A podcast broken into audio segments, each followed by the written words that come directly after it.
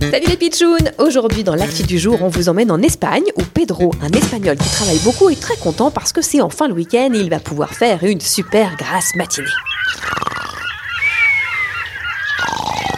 Ah, c'est formidable, il dort comme un bébé. ¿Por qué? ¿Qué es? ¿Qué es que es ese bruit insoportable? Mince, Pedro a été réveillé. On dirait la sonnerie d'un réveil dans l'appartement d'à côté. Il est 7 heures, il a dû se mettre en route. Eh oh, la voisine! Il faut éteindre les réveils! Et voudrais me rendormir! Elle va finir par l'éteindre et Pedro va pouvoir se rendormir. Mais quoi encore? Qu'est-ce que c'est cette histoire? J'en peux plus, moi! Je vais dormir! Eh bah oui, je comprends, ça fait deux heures que ça sonne, c'est foutu pour la grasse matinée. M'arrêtez-moi ces boucan! Pedro, il va devenir fou! Oh là là, mais elle ne s'arrête jamais cette sonnerie de réveil ou quoi Au secours! Il devient loco, je vais appeler la police! Allô, la police? Les réveils de la voisine, il me rend complètement fou! Pauvre Pedro, sa voisine était partie en week-end et elle a oublié de débrancher son réveil. Il a sonné pendant 48 heures non-stop jusqu'à son retour.